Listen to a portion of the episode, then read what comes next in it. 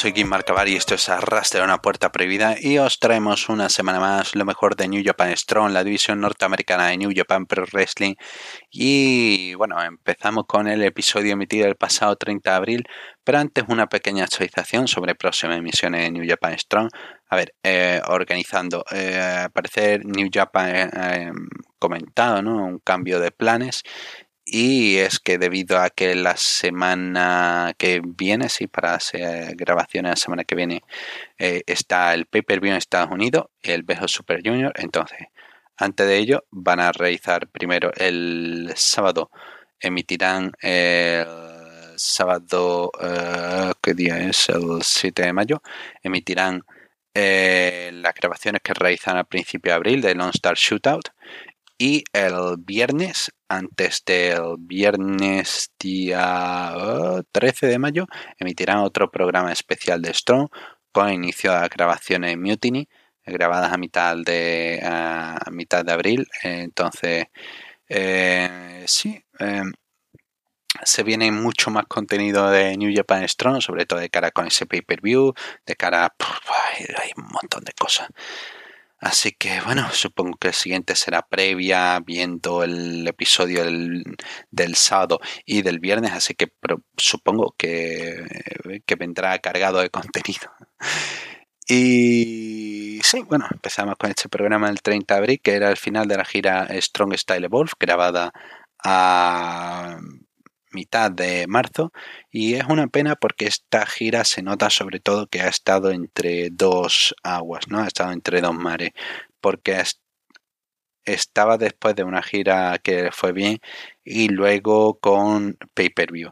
Y como tenía que venir el pay-per-view, pues empezaron a reorganizar episodios y algunos episodios han terminado con emitiéndose con eso, con un mes de diferencia, ¿no? prácticamente eh, deberían haber acabado ya hace al menos dos semanas, pero con pay-per-view de por medio, bla, bla, bla, bla.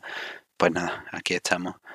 A principio, a mayo ya y, todavía, bueno, ha acabado finales de abril.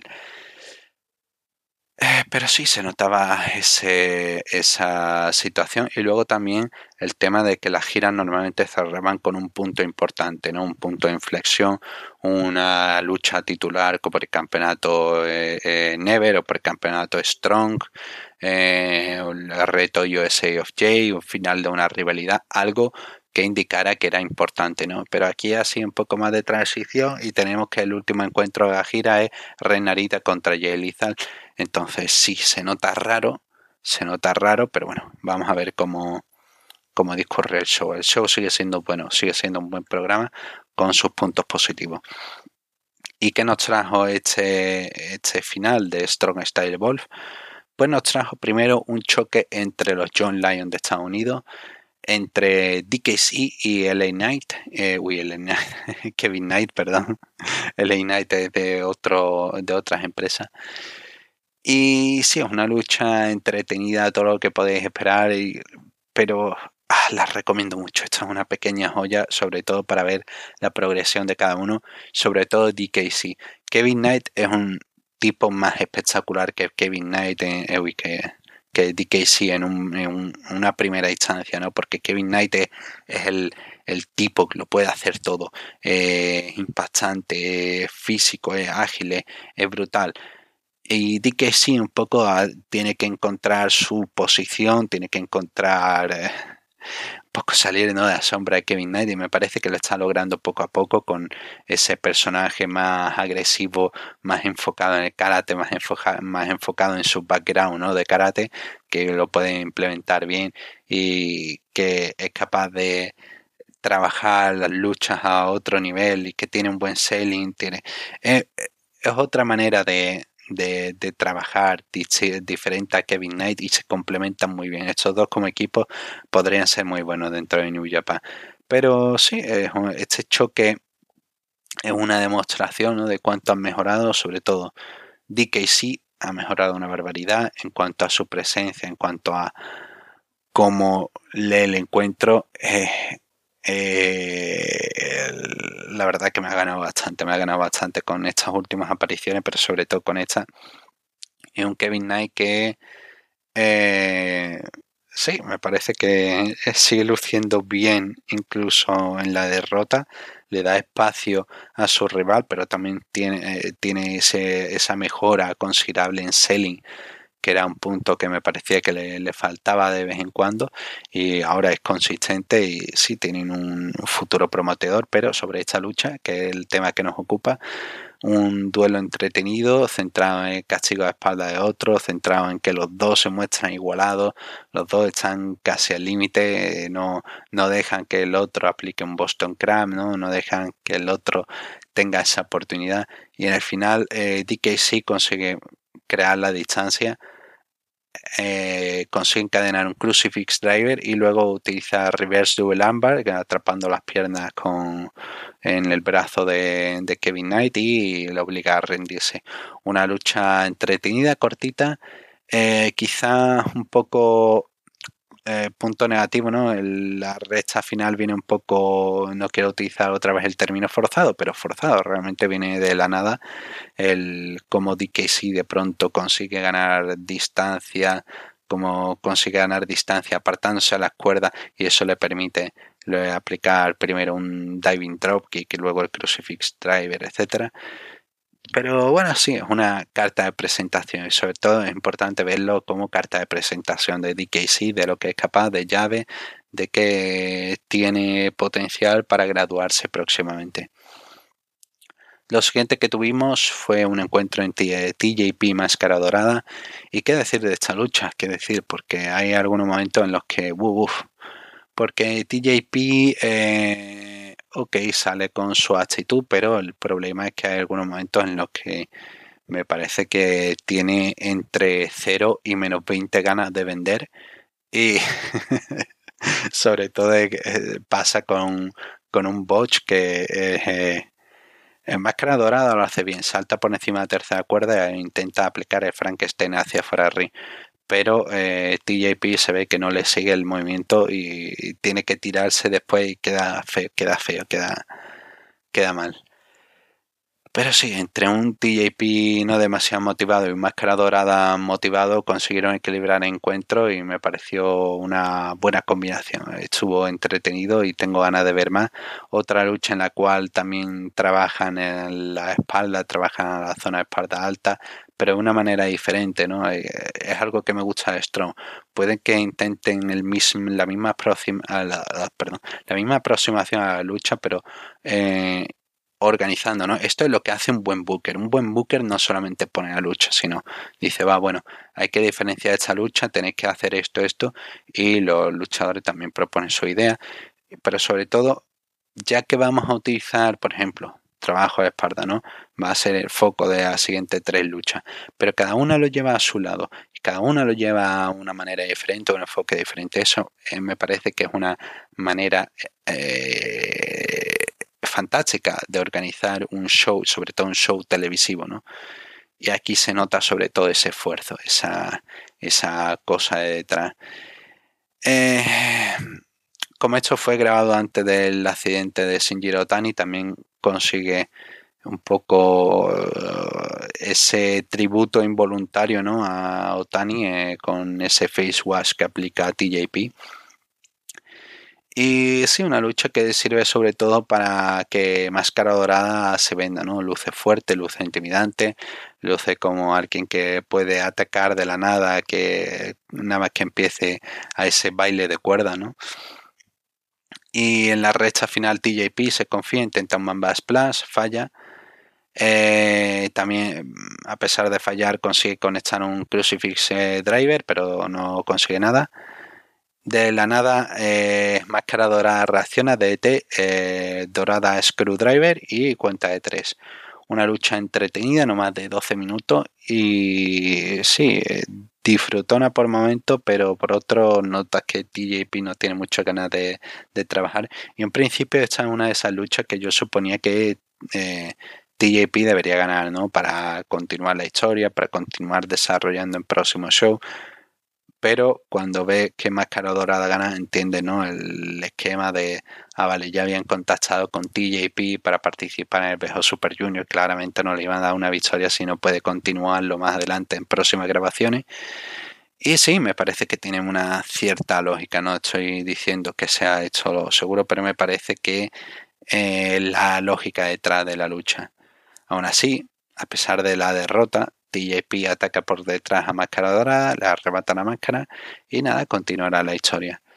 Así que sí, o el veo Super Junior o simplemente no, el gran plan para llevarlo hacia, hacia las grabaciones de mayo barra junio. Ay. Pero bueno, eso, una lucha entretenida. Y luego tenemos el main event que fue bastante más que divertido. Fue un muy buen main event el que, bueno, salió Tiger Hattori en comentario. Me gusta Tiger Hattori en comentario. No hace unas grandes aportaciones, hace las mejores aportaciones, pero sin duda alguna suena interesante cada vez que habla. Eh, Narita contra Lizal. El encuentro, el público está totalmente con Lizal, lo están vitoreando desde el minuto uno. Y Narita, eh, bueno, intenta responder primero a estas provocaciones. Lizal intentando usar su finisher rápidamente al principio, pero nada, nada, esto es territorio Narita. Y Narita es muy inteligente, muy inteligente por, por cómo trabaja por momentos, cómo vende esa intensidad, cómo vende ese eh, no quiero aguantar, no quiero aguantarte. Y luego por el selling, ¿no? Toda esa eh, liza se enfoca en la espalda de Narita, intenta eh, reducirle lo suficiente. Pero no, Narita es fuerte. Hay un momento que me, encanta que Narita aplicando el slipper a Lizal. Narita está en el filo del ring, Lizal está dentro. Lizal arrastra como puede a Narita, lo deja apoyado entre las cuerdas y le cae el cutter, le cae el injection. Eh, sí, una manera inteligente de, de, desarrollarlo. También hay otro punto eh, inteligente de desarrollo que es ese eh, Hell to the King, el diving elbow drop de Lizal, de cómo lo van trabajando durante la lucha hasta que tiene el momento de Lizal consigue acertar, pero no es suficiente. Narita tiene bastante ofensiva, pero sobre todo defensiva, consigue aguantar todo lo que le pone Lizar por delante y llega a tener su momento en el que creía que iba a ganar con ese Narita especial número 3, pero no, Lizar consigue llegar ante la cuerda y durante la lucha trabajan con la idea del figure 4, figure 4, figure 4, al final es Lizar el que consigue eh, después de que Narita se va a aplicar, consigue aplicar el, figure 4 y intenta forzar la, sumisión, pero no puede.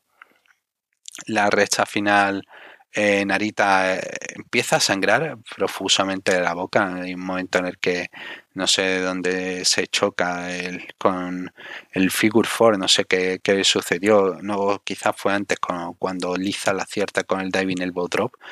Parece que se va un poco la cara, entonces eso seguramente fuera lo que le reventara. Ya digo, no estoy seguro, pero eh, puede ser ese el momento, porque a partir de ahí Narita está sangrando a boca y consigue evitar un lethal injection, atrapa con sleeper, intenta un manjigatami, que fantástica la imagen de la noche, Narita ensangrentado, la cara cayendo de sangre mientras China Lizar en manjigatami, magnífico, perfecto, 100%. Lizar consigue escapar, eh, rebota, Lizal Injection y nada, gana Lizal, estrecha mano con Renarita, enseñar respeto, de respeto y fin de la gira. Una lucha bastante, muy buena lucha televisiva, bastante entretenida. Eh, quizás no de lo mejor de año de New Japan Strong, pero sí está ahí candidata a lo mejorcito. Lizal over con el público, el público al final termina haciendo un poco el giro y terminan a tope con, con Narita es buen trabajo, es sólido en fundamento y rebosa por carisma en la lucha en algunos instantes. Es un encuentro entretenido y de verdad, echarle un vistazo si podéis. Eh, este Narita contra Lizal.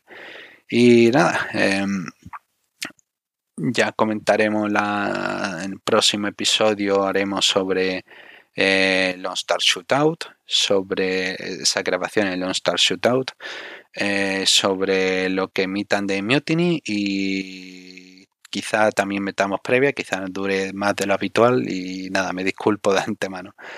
Así que nada, os dejo un saludo y hasta la próxima. Hola amigos de Arras de Lona, Puerta Prohibida, desde México, con gusto una semana más, Chava Rodríguez, para mencionarles lo que es lo más relevante de la lucha mexicana, al menos desde mi criterio perspectiva. Obviamente, pues lo principal y que va a seguir dando de qué hablar es Triple Manía, lo que viene en las segundas fases, pero no por ello deja de darse cosas interesantes en la escena independiente, en el Consejo Mundial. Y vamos a mencionar parte de esto, también opciones si quieren familiarizarse con la lucha libre mexicana y dejar a un lado lo que es las grandes empresas de Estados Unidos, de Japón y demás. Y esta semana empiezo hablándoles de los independientes. Actividad del Thursday Night Wrestling, jueves en, de actividad en la Arena Naucalpan con el Grupo Internacional Revolución, IWRG, International Wrestling Revolution Group. No sé si sea la mejor traducción, pero sí tiene años que ellos lo manejan mencionarles que tuvo transmisión en vivo, pueden verla sin mayor problema a través de la cuenta de Más Lucha en YouTube o también en la misma plataforma en el canal oficial del Grupo Internacional Revolución. Empecé a ver desde la segunda contienda, por cuestiones de tiempo no vi la función completa, pero a partir de ahí eh, vi toda la transmisión. Combate en parejas femenil, Cassandra y Satani en contra de Terius y Bengalí. Cassandra una luchadora veterana, pero que se mantiene en buena forma un ritmo un tanto semilento, enfocado a una rivalidad que ya llevan un par de semanas manejando Bengalí y Satania. Satania me gusta su personaje como ruda, con los cuernos, el cabello pintado de rojo. Control de las rudas por parte de Cassandra y Satania fue un tanto equilibrado. Y al final, para mantener vigente esta rivalidad, gana Satania con trampa, le quita la máscara a Bengalí sin que el referee lo marque victoria para las rudas y se retan para un mano a mano que durante la transmisión mencionaron que sería oficial en la próxima función del Grupo Revolución, obviamente después de ese jueves, en domingo, que es de los días que tiene actividad eh, cotidiana la empresa. Y creo que fue un combate decente, pero nada del otro mundo cinco estrellas. Después combate de tríos, La Momia, Caballero de Plata y Dynamic Black en contra de Hellboy, El Mafioso y Toxin. Unas combinaciones raras de ambas partes, son luchadores que por lo general trabajan en esta empresa. Eh, en el caso, por ejemplo, de Mafioso, de La Momia, son luchadores de la zona norte del país, de Monterrey, que han tenido actividad constante, al menos en el grupo de se han acoplado bien. Pero esto mismo quizá de poner a gente que no está acostumbrada a hacer equipo hizo una lucha un tanto eh, con altibajos, regular diría yo. Gana Dynamic Black con un Spanish Fly en contra de Toxin. Y ese hacen un reto, parece que habrá una lucha de campeonatos. Toxin tiene el campeonato de México, así lo mencionan simplemente, que es un título eh, parte que maneja el Grupo Revolución como parte de su repertorio. Creo que podremos ver un buen mano a mano. Dynamic Black, un luchador, podemos decirlo, veterano, que lleva tiempo en la empresa, pero te había estado fuera durante un largo lapso. No se sabe si fue por cuestiones de alguna lesión, personales, laborales, que luego eso es lo que afecta al que estén luchando de forma cotidiana. De ahí combate semifinal de tríos, manejando esta premisa común de México en contra del extranjero por parte del eh, países foráneos a México. Sean Moore Gregory Sharp, que hizo su presentación en la arena, Jackson Jackson, en contra de Noisy Boy, Aster Boy y Aramis. Puedo decirles que quizá es el combate de la noche, me sorprendió. Eh, veloz, luchadores los mexicanos de menor peso, enfocándose en maniobras aéreas y los extranjeros sirviendo, usando un poquito los términos de esta actividad como base para que se lucieran los mexicanos.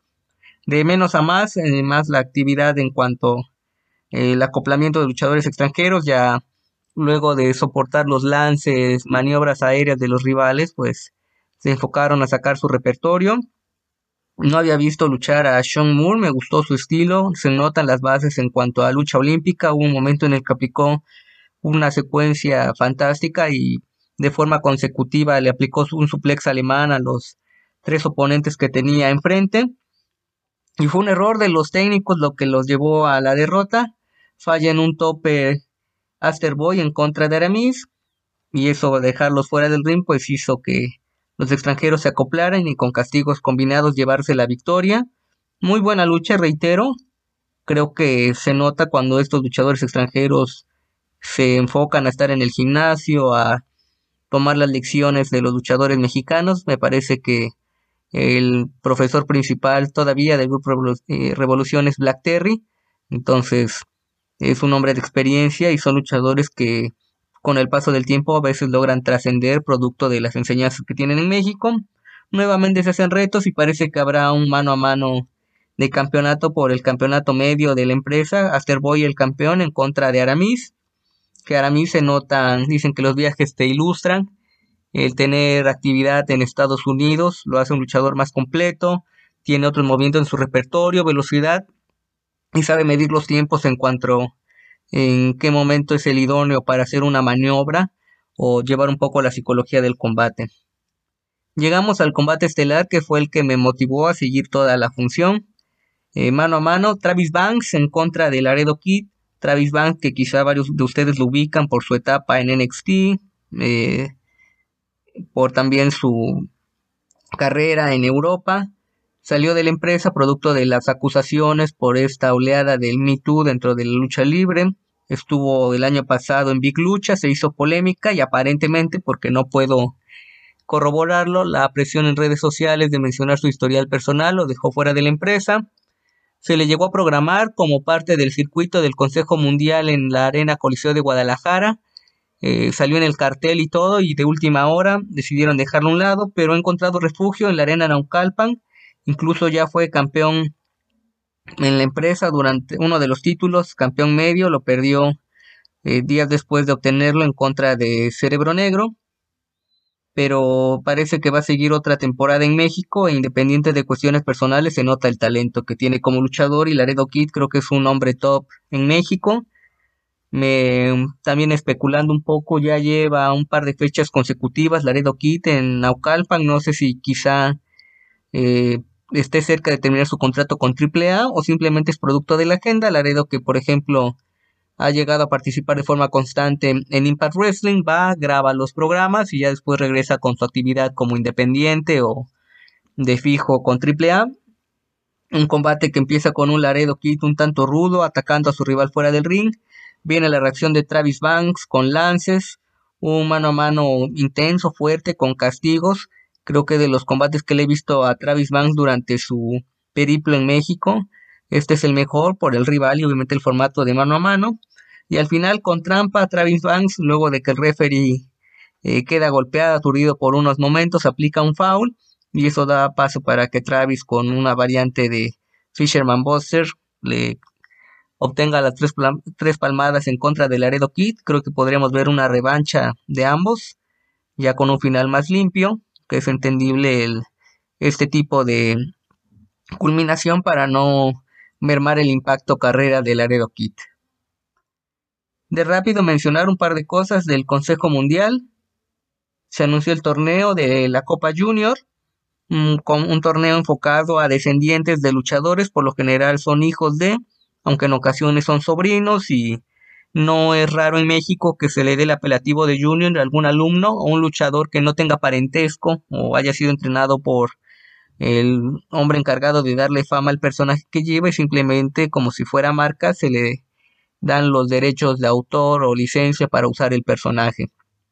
También parece que habrá continuidad de la rivalidad que les mencioné la semana pasada entre los Otrora Infernales, en este caso Averno y Último Guerrero en contra de eh, Averno y Mephisto. Ahorita habrá un mano a mano entre Averno y Último Guerrero en una función de viernes por la noche y parece que en martes se dará ese Mephisto contra Rey Bucanero. Creo que no es descabellado pensar en una eventual lucha de apuestas, aunque a veces me equivoco o no se anima la empresa de última hora, como ha sido en el caso de Stuka Junior y Atlantis, pero al menos por la reacción que tuvieron del público, ahí hay una opción interesante para que explote la empresa.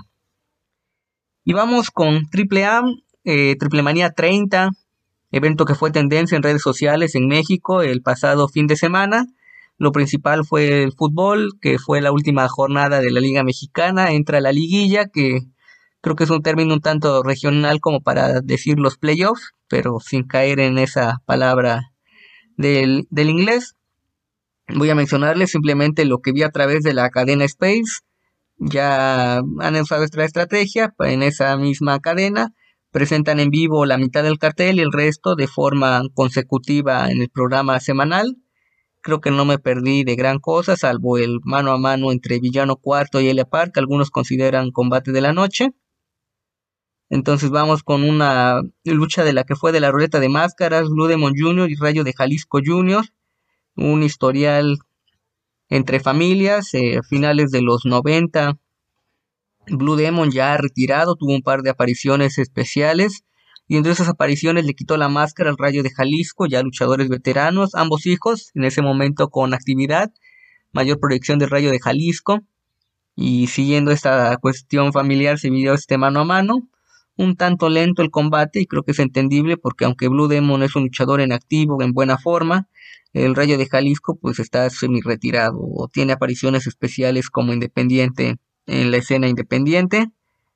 Hubo sangre, golpes, pero creo que es comprensible que no se esperaba gran cosa de este combate por las situaciones que ya les mencioné. Aparece 100 caras y Máscara Año 2000, rivales clásicos de Rayo de Jalisco. Incluso el Rayo de Jalisco le quitó la máscara a 100 caras en un combate mítico en la Arena México y todavía el año 2000. Aparece la nueva generación Dinamita, Sazón, Cuatrero y Foracero, parte también de esta familia. Con una guitarra se defiende el rayo y con esa misma guitarra el rayo se la rompe en la cabeza a Blue Demon Jr. para ganar. Creo que un combate regular, y esto de las interpretaciones propio del estilo de AAA y hace que Blue Demon Jr. se mantenga dentro de la ruleta con su máscara en riesgo. Mm, todavía me queda dudas quién podrá perder la máscara, pero al menos deja un participante a destacar dentro de esta competencia. De ahí un combate de tríos mixto, Pagano, El Bandido y Talla.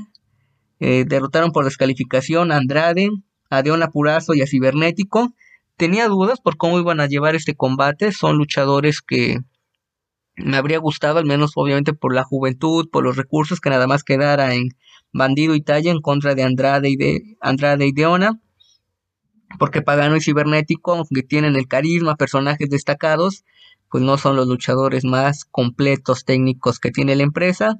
Y no obstante tuvo buenos momentos, un par de secuencias. Creo que el mejor intercambio fue el de Andrade y Bandido. Se antoja ver un mano a mano entre ellos con tiempo directo. Pero los rudos agreden al hijo del tirante y se marca la descalificación.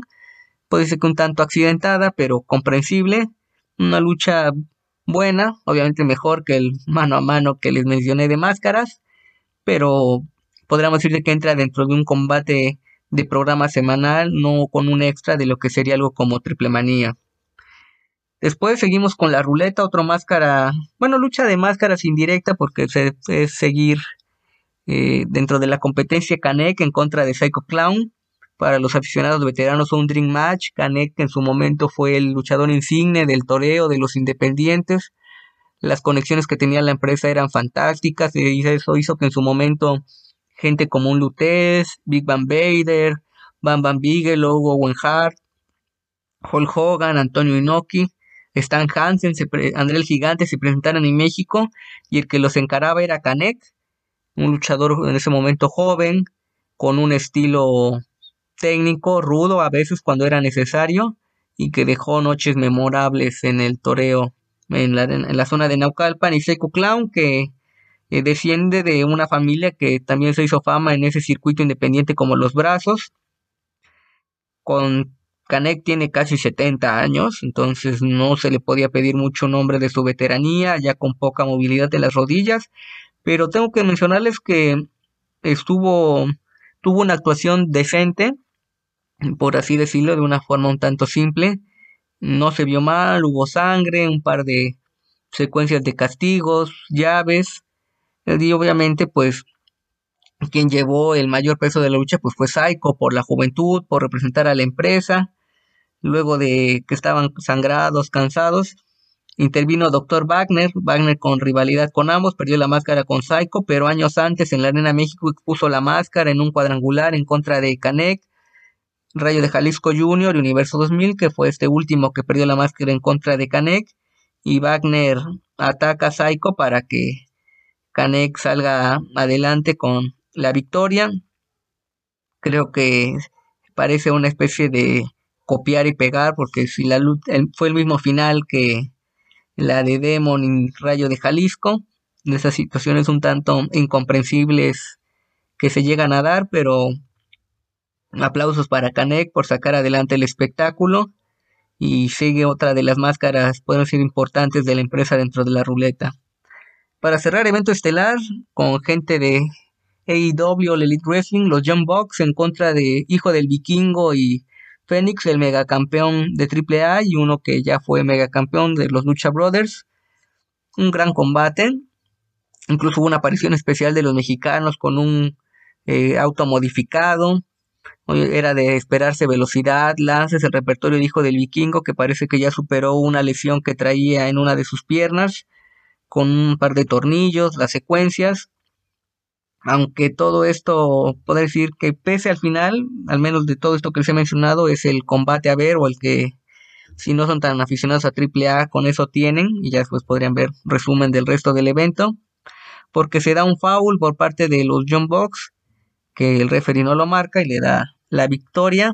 Incluso me parece que se pierde un poco el hijo del tirantes, que era el referee en cuanto al momento de definir la lucha y es un final un tanto atropellado y ya después pues vienen las intervenciones gente de All para ayudar a los John Box con Talla, Sammy Guevara. Y de ahí aparece Pentagón y otros elementos de AAA para esa típica guerra de empresas. No se vio mal hijo del vikingo, creo que es cuestión de tiempo, no sé cómo estén sus papeles, agenda que tiene o tendría que ir a tener actividad en Estados Unidos con On Elite sin problema. Ya estuvo en Impact, un par de grabaciones, tuvo combates destacados hace unos años en contra de TJP y Josh Alexander. Y bueno, eso es todo por mi parte. Invitarlos a que lean mi columna semanal de lucha libre, artes marciales mixtas o boxeo en www.tuplandejuego.com.mx invitarlos a adquirir mi libro de perfiles de luchadores mexicanos de la época contemporánea, Olvidemos el Circo, Maroma y Teatro, de Editorial Gato Blanco. Está disponible en tienda en línea, en Amazon, en librerías del sótano, o pueden contactarme a través de mi cuenta de Twitter en arroba AmazingBlack23 y podemos verlo de algún envío. Esto es todo por mi parte. Síganse cuidando y me mantengo al pendiente del mundo de la lucha para compartirles con gusto en una próxima ocasión. Saludos. Muy buenas, soy Game Marcabar y esto es Arras de una puerta prohibida. Una semana más os traemos lo mejor de NWA, la empresa, bueno, de William Patrick Corgan, y que nos trajo en esta ocasión con el programa del pasado martes 3 de mayo, pues un show que eh, quiero empezar a tratar porque, vaya, tuvo algunas partes que fueron, fueron duras, fueron complicadas de ver como el primer segmento. El primer segmento ya eh, para mí arruina todo lo que es el programa y podría estar 20 minutos hablando de lo malo que me parece este segmento. El primero, el segmento va enfocado a Aaron Stevens, entrevistado por May Valentine. Primero, Aaron Stevens ha querido hacer varias cosas con él. Primero ha estado con estos, con esta aparición en Power Surge de Steven siendo, ¿no? Trayendo el Wrestling Clinic, eh, intentando demostrar sus habilidades en el mundo del wrestling. Luego tenía el personaje de actor loco que cambia de personajes y eh, con un chasquido en la cara. Y siento que han intentado hacer varias cosas con él en poco tiempo y ninguna cosa conecta con la otra. Y esto es una, una locura sin sentido y esta es la, la, la, mayor locura que hay, la mayor expresión. Eh, Aaron Stevens está siendo entrevistado por May Valentine y dice, no, tengo una noticia muy importante que dar, mi carrera ha llegado a su fin. Por todo el mundo he viajado, tal típico discursito ¿no? de, de sufrimiento. Y May Valentine empieza a llorar y más o menos se empieza a intuir lo que está diciendo porque básicamente que tiene sentimientos por él. No lo dice explícitamente, pero al parecer tiene sentimientos por él. Él intenta consolarla, no, no quita las cámaras, de que eh, eres muy guapa, eres más guapa cuando sonríe.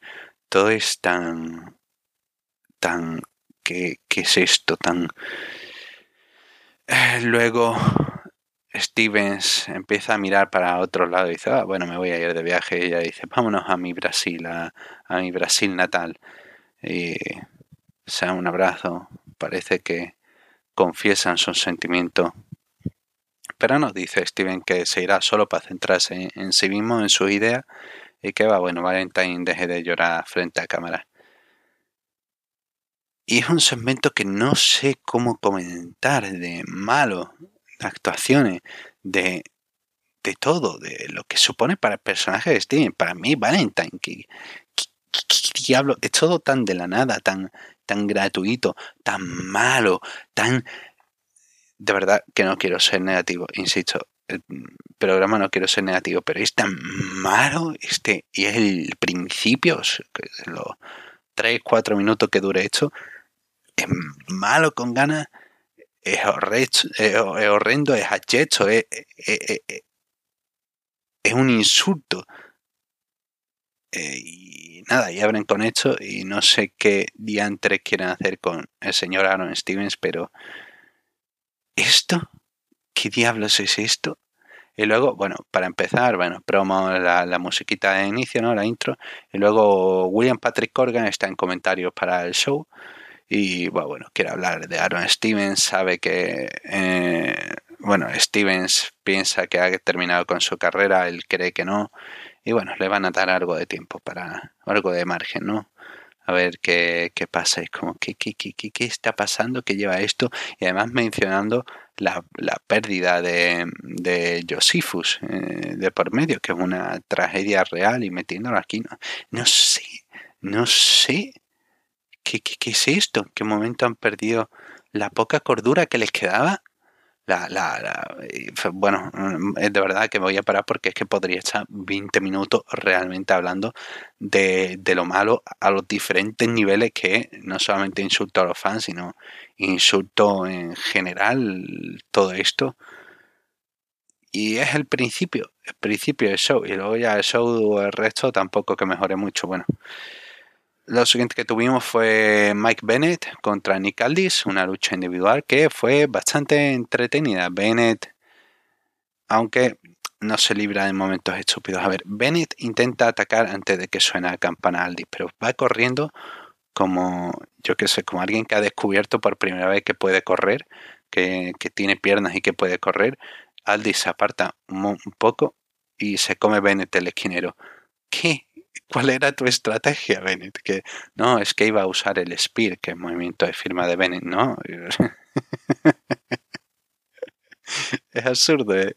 no sé, me, hizo gracia. Si, era su intención, chapó, pero si no, fue.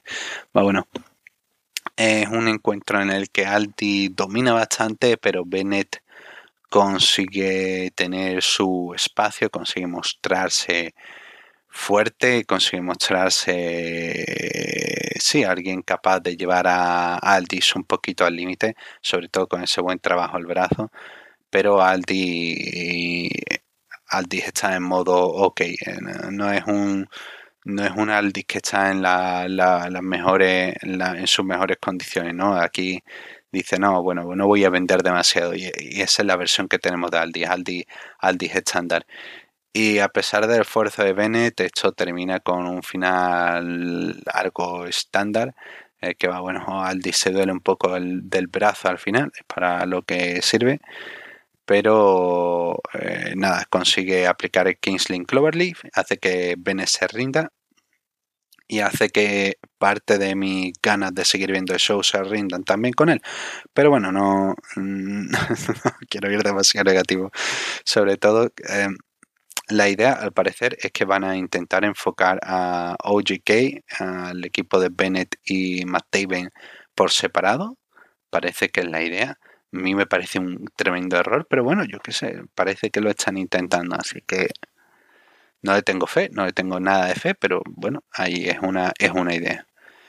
Lo siguiente que tuvimos es May Valentine entrevistando otra a Matt Cardona, el campeón mundial peso pesado y le pregunta por Nick Aldis que dijo que quiere volver a ser campeón. Cardona tiene una buena promo directa en la que se ríe de, de Aldi por no haber retado realmente cuando podía haber luchado contra Trevor Murdoch y que quiere aprovecharse su popularidad, de, sus seguidores de Twitter, ¿no? Quiere ganar seguidores.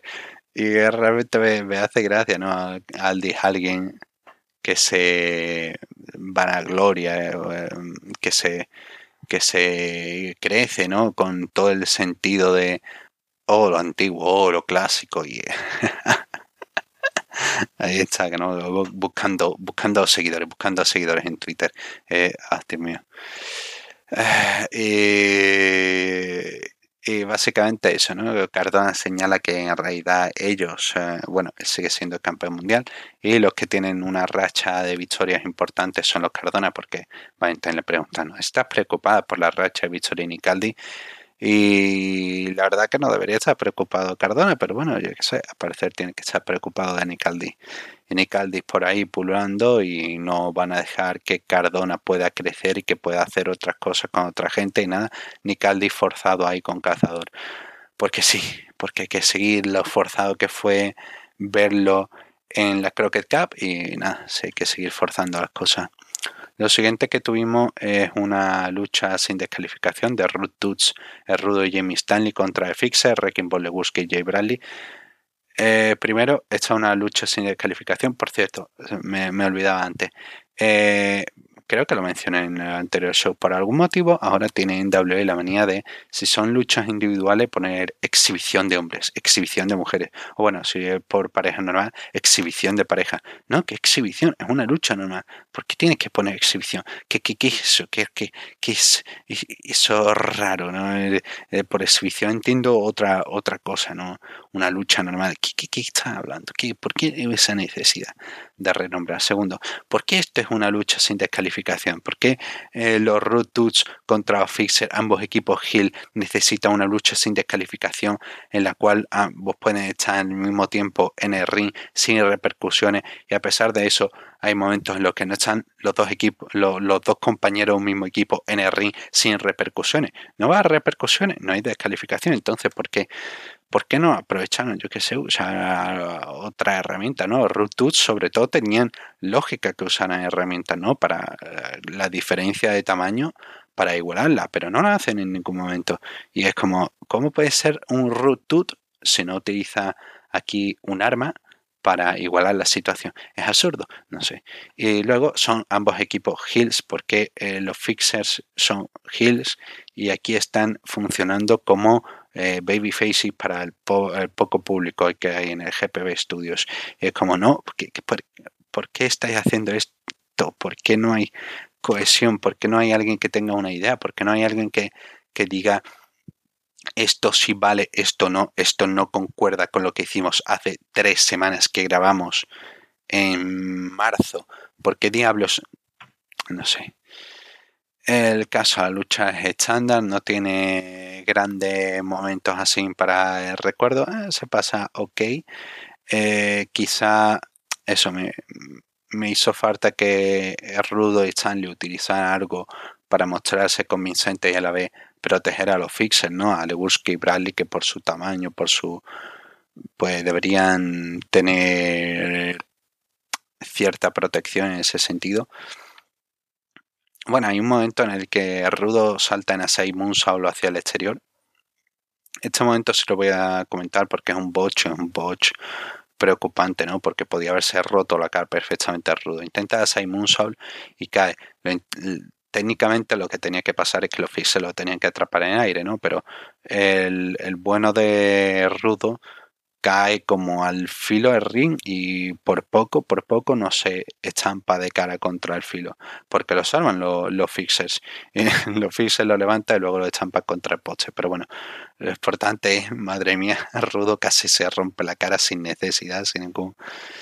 Eh, eh, absurdo. Bueno, el tema después con el final los fixers rematan a al bueno Jamie Stanley que queda solo, lo remata con doble powerbomb y luego el combo de body splash y drop.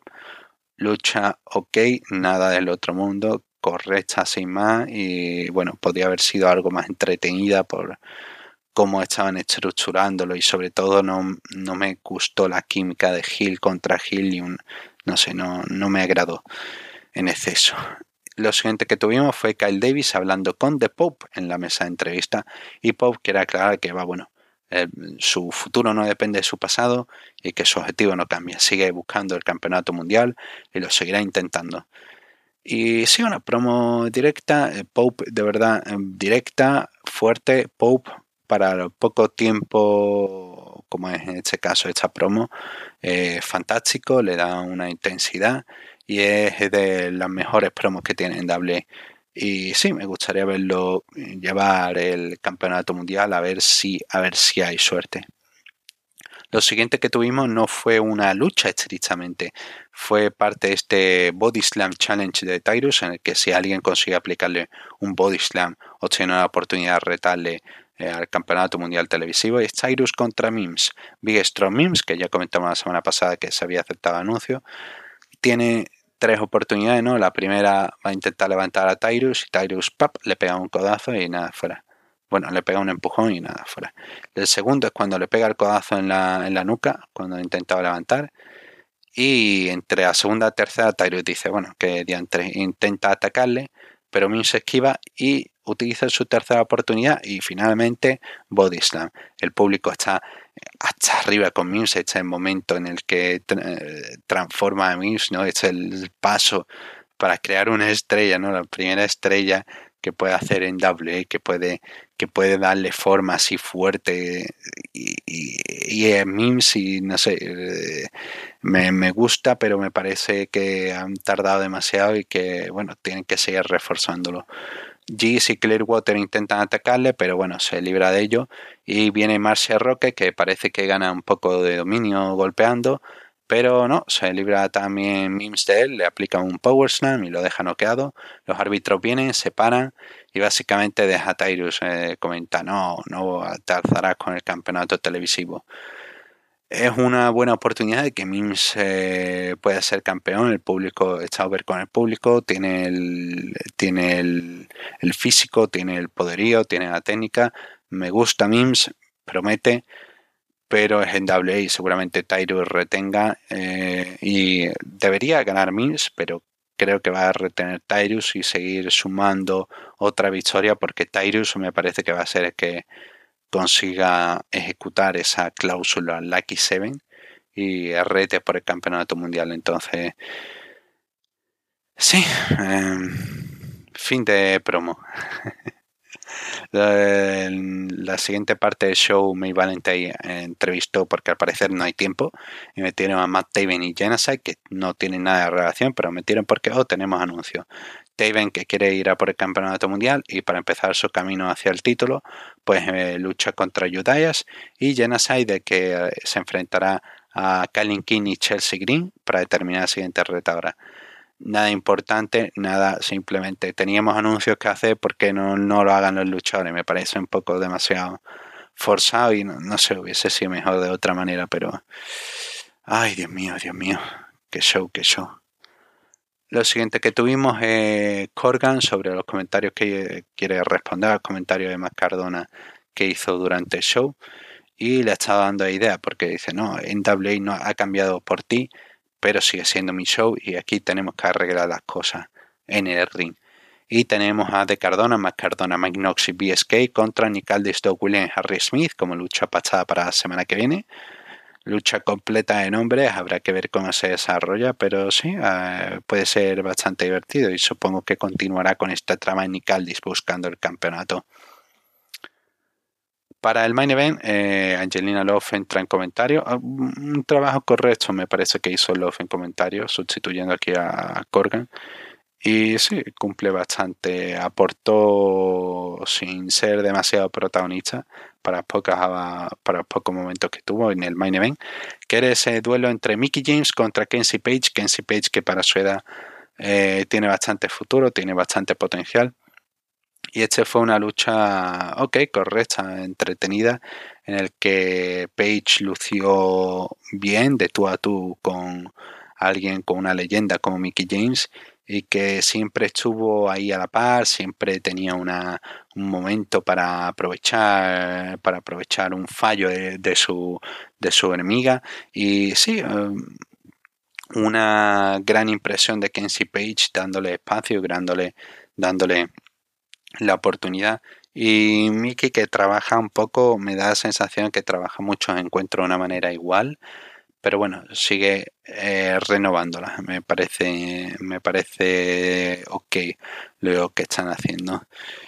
La lucha, sí, igualada, tiene un par de spots, nada así demasiado alejado de demasiado sorprendente. Pero sí me sorprendió que le dieran espacio a Page y que le dieran eh, momento de evitar los finishers de manera constante de Mickey James, llegando a esquivar un, eh, un chick kick para, para conectar un clothesline o el Mickey DDT convirtiéndolo, escapando para golpear con una patada a la cara.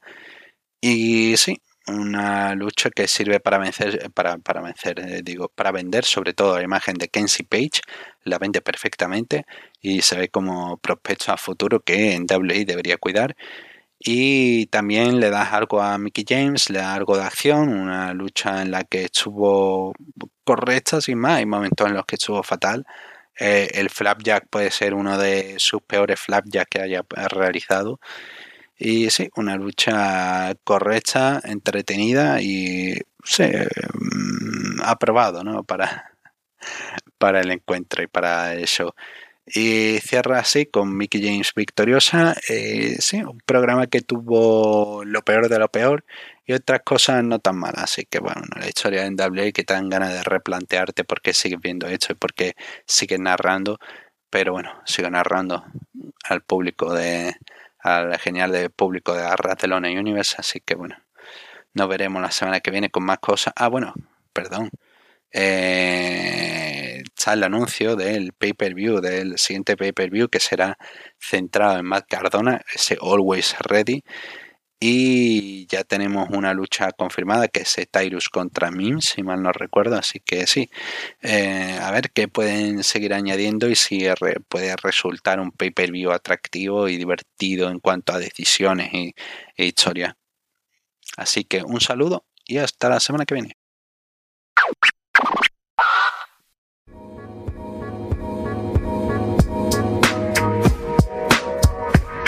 Y de pronto el falso Sting viene y se mete al ring, sujeta a Jarrett como para aplicarle el Scorpion Dead Drop.